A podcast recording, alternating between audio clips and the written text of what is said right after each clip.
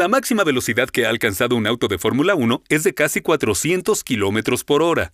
Si viajaras a la Luna a esa velocidad, tardarías en llegar aproximadamente 40 días. El Apolo 11, en el año de 1969, tardó en llegar solo cuatro días. Charlas de Bolsillo, el podcast de Jesús Sánchez. Hola, bienvenido al episodio número 9 de Charlas de Bolsillo. Yo soy Jesús Sánchez y me da mucho gusto que me acompañes aquí, donde estaremos charlando brevemente de cosas y casos que me parecen interesantes y que me encantaría compartir contigo. Bienvenido, bienvenida. Twitter, arroba Charlas Bolsillo. Facebook, arroba Charlas de Bolsillo FB. Instagram, arroba Charlas de Bolsillo. Charlemos de chocolate. La planta de cacao, utilizada para preparar chocolate, ¿es originaria de México, sí o no? ¿El chocolate nació en Suiza? ¿El chocolate blanco no es chocolate? Quédate para responder juntos estas preguntas. Un nuevo episodio cada martes. Hablar de cacao y de chocolate es un tema fascinante y delicioso. El nombre científico del cacao es Teobroma cacao, que en latín significa alimento de los dioses. Pero, ¿el cacao es originario de México, sí o no? La respuesta es no. Contrariamente a lo que se creía, el cacao no es originario de México. De acuerdo con una publicación editada por el CATIE, el Centro Agronómico Tropical de Investigación y Enseñanza, del cual México es miembro conjuntamente con otros países, Investigaciones apuntan a que la planta de cacao es originaria de la región amazónica de países como Perú, Ecuador y Colombia. Así es. En esta región, en estos países, crecía de manera salvaje, de manera natural, mucho antes de llegar a México. Sin embargo, los indígenas de esa región no sabían producir chocolate, se comían solamente la pulpa pero dejaban las semillas. Se cree que debido al intercambio comercial pudo haber llegado a Venezuela y de ahí pasar a Centroamérica y al sur de México. Años después, la Iglesia Católica y los conquistadores llevaron el cacao a diferentes partes del mundo tan lejanas como el continente africano, en donde en la actualidad se sigue cultivando. ¿El chocolate nació en Suiza? Por supuesto que no. Es cierto que los chocolates suizos tienen fama a nivel internacional, pero no nació ahí el chocolate como tal. Entonces, ¿en dónde nació el chocolate? El cacao ocupó un lugar central en la vida de culturas como la maya, olmeca y azteca en México y Centroamérica.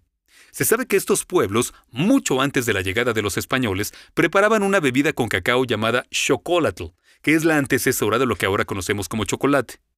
Para hacerla, desarrollaron un procedimiento para extraer la pasta, la manteca de cacao y utilizarla. Así que el chocolate es una de las aportaciones de México para el mundo, incluyendo la palabra, que es de origen náhuatl, la lengua de los aztecas. De chocolatl se derivan palabras como chocolate en español, chocolate en inglés, chocoreto en japonés, chocolata en alemán, etc. Pero, ¿y Suiza? Bueno, como mencionamos, el chocolate era principalmente una bebida, a la que con el tiempo se le fueron agregando diferentes especias como pimienta, chile y en algún otro momento miel y azúcar, y se tomaba fría o caliente. Suiza hizo importantes aportaciones para los chocolates como los consumimos hoy en día. Una de las más importantes consistió en crear las barras de chocolate con leche en el año de 1857. De acuerdo con información del sitio web de alimentos de la marca Nestlé, Daniel Peter fue quien tuvo la idea y se ayudó de un alimento para bebés a base de leche condensada que había sido creada por Henry Nestlé. Así que Suiza es la cuna de las barras de chocolate con leche. ¿El chocolate blanco es o no es chocolate? Bueno, para responder esto, deberíamos de recordar que la base del chocolate es el cacao, concretamente la manteca de cacao. Y el llamado chocolate blanco no la contiene. El chocolate blanco no contiene cacao. Si se le agregara dejaría de ser blanco. Por esa razón muchos expertos en alimentos opinan que a eso no se le puede llamar chocolate. Regresando a la época de los aztecas, ellos no cultivaban cacao debido a que la región donde habitaban no era propicia para ello. Entonces, ¿cómo lo conseguían? Lo compraban o lo cobraban como tributo a otros pueblos que tenían bajo su dominio de regiones donde su cultivo era común. La semilla de cacao fue tan importante que también fue utilizada como moneda en el pueblo azteca.